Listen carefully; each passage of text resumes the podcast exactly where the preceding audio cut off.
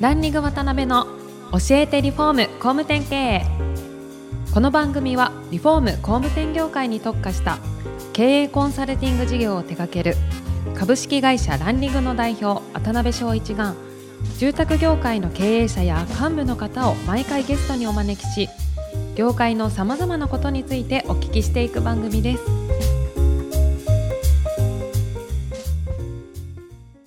皆さんこんにちは。さあ今週も始まりましたランリング渡辺の教えてリフォーム工務店経営第148回目アシスタントの牛久保ですパーソナリティの渡辺翔一です。はい。今回も真剣新聞社の三浦社長をゲストにお招きしています。よろしくお願いいたはい、します。今週もよろしくお願いします。はいよろしくお願いしますはい、前回はですね、まあ会社のことを中心にいろいろお伺いできたんですが、今回はですね、あの、お聞きになっている工務店の経営者の方であったり、幹部の方、まあ社員の方がですね、まあダイレクトに役に立てていただきそうなものなんかを中心にいろいろお聞きできたらなと思ってます。はい。はい。で、今回ですね、大きなこの業界のトレンドについて、まあ国の動きなんかも絡めてですね、今後どうなっていくのかみたいなところからお聞きできたらなと思うんですが、はい。皆さん、もう100も承知の話だと思うんですけど、はいやっぱり一番のメガトレンドは人口が減るってやつですよね。そうですね。で、人口が減るとはい、2つのものが縮むと思います。はいで、1つが住宅の市場、リフォームの市場ですよね。はい。で、もう1個は働く人の数ですよね。はい。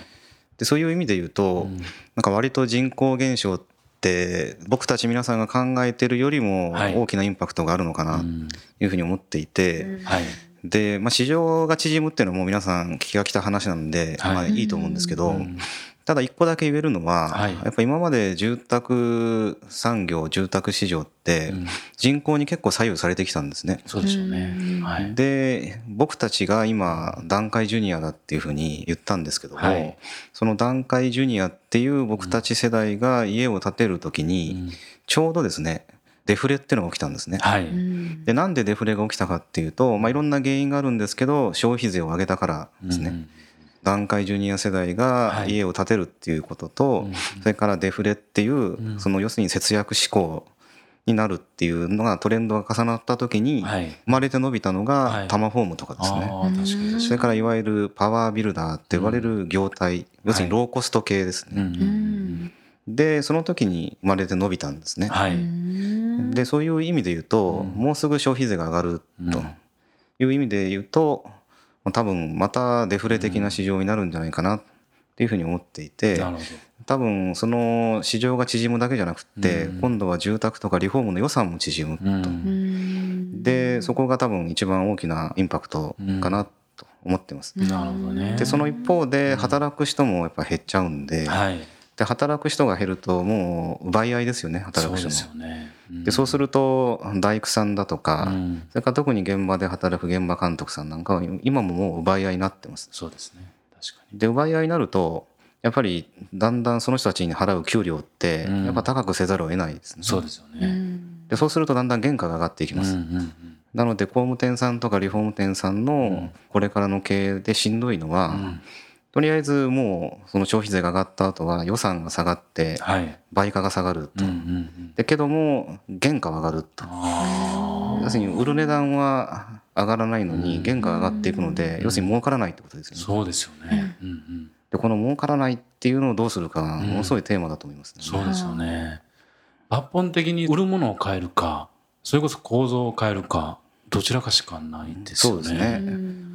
でそこに働き方改革うん。みたいなものが重なって、ねまあ、今までは少数制で徹夜しても頑張ってなんとか間に合わせると言ったことがこれからできなくなりますので本当の生産性をどうするんだとか効率化をどうするんだとかうん。を IT と絡めながらやっていかないとうん。本当にちょっと儲からなくて怖いなっていう気がします。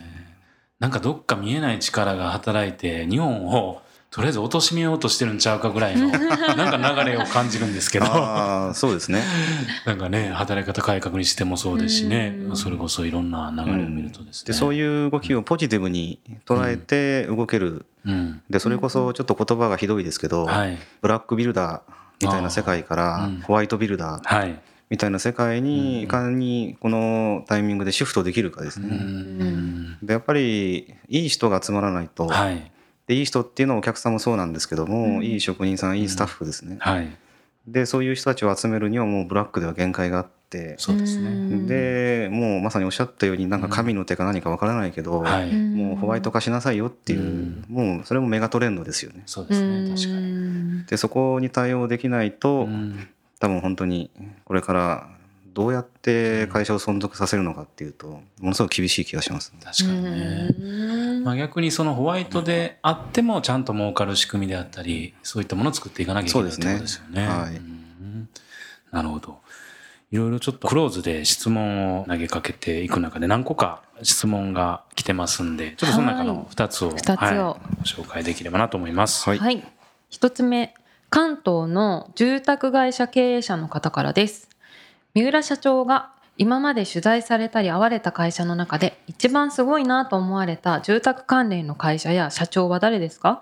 実名でなくてもいいので、その理由もお聞かせください。うんなるほど。すごい興味ありますね。これは 確かにいろんな方にねもちろんそうですね、当てられると思うんですけど。はいはいで僕が言うとなかなか語弊があるんですけど、はい。今まであった中ではエイヤで言っちゃうと日本一の工務店だっていう会社が鹿児島にあってですね。でそれはたまたまうちの会社と同じ名前なんですけども、カタカナで真剣という工務店さんです、で社員さんが100人ぐらいなのかな、100人なるほでそれは社員大工さんも入れてですね、で平均一等単価が3000万オーバーうんの、まあ、家をはい鹿児島という所得の厳しいエリアで。年間780棟ぐらい作ってらっしゃるうんという工務店さんでへでそれは単価が高いからすごいとか、うん。社員大工がいるからすごいのではなくって、その佐古さんという社長の、うん。まあ一言で言うと理念経営。あそうなんですね。その思想が競争力になるっていうですね、多分そこがうん。多分日本一と呼んで、なるほどね。多分差し支えない僕はポイントかと思ってるんですね。なんかね、えー二年経営って一時期からすごい盛り上がってね、皆さんが二年経営、二年経営言ってても、しっかりそれが紐づいてね、ちゃんと経営に生かされてる会社って少ないですもんね。そうですね。うん。でやっぱりその価値観ですよね。理念のもとって。なるほど。で何をいい絵と思うのか、はい。どういう暮らしが豊かだと思うのかっていう、うん。まずその価値観が非常に明快で、はい。でそれがちゃんと理念文言に落とし込まれていて、はい。でそれがしっかりと設計に落とし込まれていて、なるほど。でその価値観を設計に落とし込むときに、うん。まあ、ちょっと業界チックな言葉で言うと、はい。まあ、標準化っていう言葉を使うんですけどもなるほど。そのうちの理念を形にするときには絶対にこのルールでやる、うん。もうこの建材を使う、うん。この工法を使う、うん。まあ、そういうルールですよね標準化っていうのは。ね。うん。でその標準化を徹底しながらうん。自社のスタイルをうん。築かれていて。うんでそのスタイルが好きな人がファンクラブとして集まってで一つの真剣コミュニティみたいなですね。え。コミュニティになって次のお客さんをそこに呼び込んでいくみたいな。えなるほど、なるほど。まあ、そういう意味では本当に今言われているマーケティングのうん。理想形をですね、うん。30年かかったというふうに社長さんおっしゃいますけどうなんですね。永遠と実践されてこられたという意味で、まあ、すごいなと思ってます。なかなかやっぱり目の前の売り上げとか利益とかいろんな課題とか目の前にしちゃうとそこってまあいいやってなっちゃう部分もあると思うんですけど、やっぱりそれを本当に徹底して現場に落としてそれを継続していくって並大抵の努力じゃそうですね。無理なんでしょうね。はい。でやっぱり言葉にするのが巧みな社長さんで、はい。手帳に自分の言葉を書き留めるんですね。はい。でその手帳を写真に撮って、はい。で今は iPad を使われて朝礼の時なんかにうん。自分の言葉を画面で映しながらうん。へ理念の解説をするあそうなんですね。らその言葉にして伝えるのがすごく得意な社長さんですね。で逆に言うとやっぱりただ理念を昭和するだけではなかなか日々の行動にはつながりませんので、はい。まあ、あの手この手で噛み砕きながら、はい。なぜこういう行動をしなきゃいけないのか、うん。そのなぜの部分も伝えながら、うん。まあ、しっかり行動に落とし込んでるう。ん。そこは徹底されてると思います。なるほどね。おそらくその鹿児島の真剣さんがやられてることをね、この短い時間で多分全部はお伝えできないと思うので、そうですね。また別の機会でぜはい。ひいろいろ紙面上でもですね、はい、お聞かせいただけたらなと思います。そしたらちょっと次は少しネガティブなご質問なんですけど、はいねはい。えー関西の工務店経営者の方からです。小さな証券で注文住宅を細々と営業しておりますが紹介も減りどのように事業転換していけばよいのか迷っています。何かアドバイスをだそうです。このまあ年齢ですから2代目か3代目の方ですよね、はいはい。15歳ですおそらく、うん。事業転換っていうまあいろんな方向性っていうかね方策はあると思うんですけど、うん実際問題 何かアドバイスをってまあ状況がねわからないんであれですけど、うん。何か一つこの少ない情報から アドバイスできるとしたら、はい。で、まあ、いくつかの多分考え方パターンがあると思うんですけど、はい。最近思うのは横文字で言うとアンバンドルっていうんですね。アンバンドル、でアンバンドルっていうのははい何かっていうとはい。二ほどきなんですね。うん。でバンドルっていうのがそのパッケージされた状態です。うん。でそれ何かっていうとはい。工務店さんだとかリフォーム店さんってうん。基本今までずっと自前主義だったんですね。はい。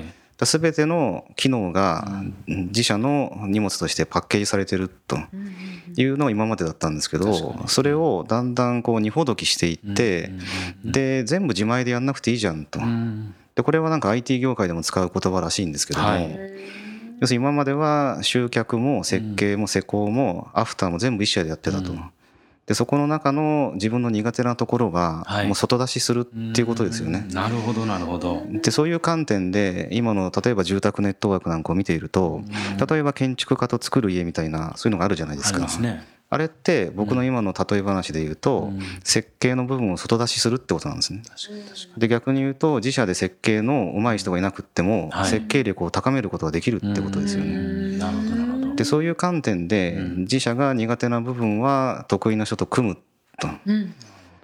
でその中でまあ自分のコアみたいなところだけをやりで苦手なところはパートナーと組むという生き方でうん。一気に総合力を上げることは可能だと思いますね。なるほどね。そっか今まで全部ね自分でやらなきゃいけないっていう中でうん。アンバンドルですね。うん。知ってました？知らなかったバです。ンあバンドルっていうのは確かに聞いたことありますね。バンドルをアンするということですねそうですそうです。はい。そういうことですね。ねえ。いや確かにその考え方で業界問わずもしかしたら参考になるかもわからないですね。そうですね。はい、でちょっとせっかくなんでもう一つですね。工務店業界、まあ、住宅業界全般で伸びてる会社が必ずこの辺りは共通してるなみたいなポイントがあればうん。せっかくなんでお聞かせいただけたらなと思うんですが、はい、まあさっきの真剣さんの続きであえて一つ言うとするとこれも流行り言葉でファンベースっていうファンベース。ことが最近よく言われます。でファンベースってファンをはいベースにする経営ってことなんですね。なるほどなるほど。で、まあ、要は自社のファンをどれだけ作り、うんでそのファンをどれだけ大事にしはてい接点を維持しながら、まあ、言ってみればファンクラブを作ると。うんでそのファンクラブにはいいろんなものを提供して買っていただく。でそのファンクラブ発信の口コミうんを最大化していくと。まあ言ってみれば当たり前の話なんですけど、はい。伸びている元気のいいうん。ビルダーリフォーム店さんはおのずとですねうん意図せずにそういうファンベースの経営ができてるうんということは言えると思いますね。なのでうちも会社もそうなんです。ど。うん。で多分渡辺さんの会社もそうだと思うんですけど、もうビジネスってコミュニティビジネスですよね。そうですね。もうコミュニティを作ってなんぼ。うん。うんでそれを工務店それからリフォーム店の世界でもちゃんとできれば仕組み化してやってる会社。うんでそこはまだまだやりようはあると思いますし、なるほどね。でそれをすでにやってるところは元気かなってことは言えると思います。うん。なるほど。まあ要するにマーケティングの目的がねやっぱ販売とかではなくて最終的にファン化というかそねこに向かって仕組みをどう作っていくかっていうところなんでしょうね。うんそうですね。ただこれってすごい重い話で、そうですよね。うんでファンって勝手にはできないんですね。そうですね。でやっぱり満足してくれないと、うんで満足してくれるっていうハードルが今すごく上がってるので特に一番しんどいのは言ってることとやってることをいかに同じにしていくかですね。うん確かに確かに。まあなんか言行一致っていう言い方をしますけど、でその言ってることとやってることが違うとうんね。言ってること違うじゃんとうんうんいうことでもうすぐ炎上しますよ。離れますよね。うん。確かに確かに。なのでうちはこれができます。うん。けどこれはできません、うんーうん。で逆にこれは得意ですと。はい。これは不得意ですと。うんいう意味ではやっぱその満足をする前提として、まあ、さっきの標準化じゃないですけど、はい。自社の得意なスタイルみたいなものがあってうん。それが分かった上で来てくださる方だけを、うんまあ、できればお客さんにしていってでそのお客さんがずっとファンでいてくださるっていう、この一貫性みたいなものをで逆に何でもやりますっていうなんか注文住宅スタイルっていうのがなんか今限界に来てるのかな。確かに確かに。そうかそうかまあやっぱり要するにどんなお客さんにどんな価値を提供できるのか、うん、するのかっていうところの覚悟はやっぱり必要なんですかね。あそうですね、うん、今日そもそもで言うと僕なんか注文住宅っていう言葉はなんかすごい不思議で、はい、でプロじゃないですか業界の人って、うんはい、でけどプロの人に向かって素人であるお客さんが注文をつけるってですね、うん、すごく不思議な多分システムですね。確かに確かに。でその注文住宅をやってる限り、うん、なかなか今渡辺さんが言った価値っていうのは、提供することは難しいんですね。なぜならお客さんの言う通り作らなきゃいけないから。だから自社が提供する価値はこれだっていうのを、まあ、いかに明確にしてそこはもう標準にしちゃうかなんかそこが一つまた元気のいいビルダーさんリフォーム店さんのポイントになってくるかなと思ってます。なるほどね。いやここすごい深いテーマなんで多分2時間3時間いっちゃいそうな雰囲気があるんですけど、ね、確かに注文住宅って変ですね言葉的に。そうですね。どっちか提案住宅、うん、そうですね。なんか僕もそういう言葉をよく使うんですけど。自分たちで譲れないところはもう積極的に提案する提案住宅みたいな、まあ、そういう言葉遣いをだんだん業界に入らせたいなっていうふうには、はい、今思ってますね。確かに確かに。いやちょっとすごい面白い話が聞けましたね。ありがとうございます。はい。それではそろそろお時間が来てしまいました。次回は三浦社長の最終回です。皆さんお楽しみに。はい、お楽しみに。ありがとうございました。ありがとうございました。ありがとうございました。今回もランリング渡辺の教えてリフォーム工務店経営をお聞きいただきありがとうございました。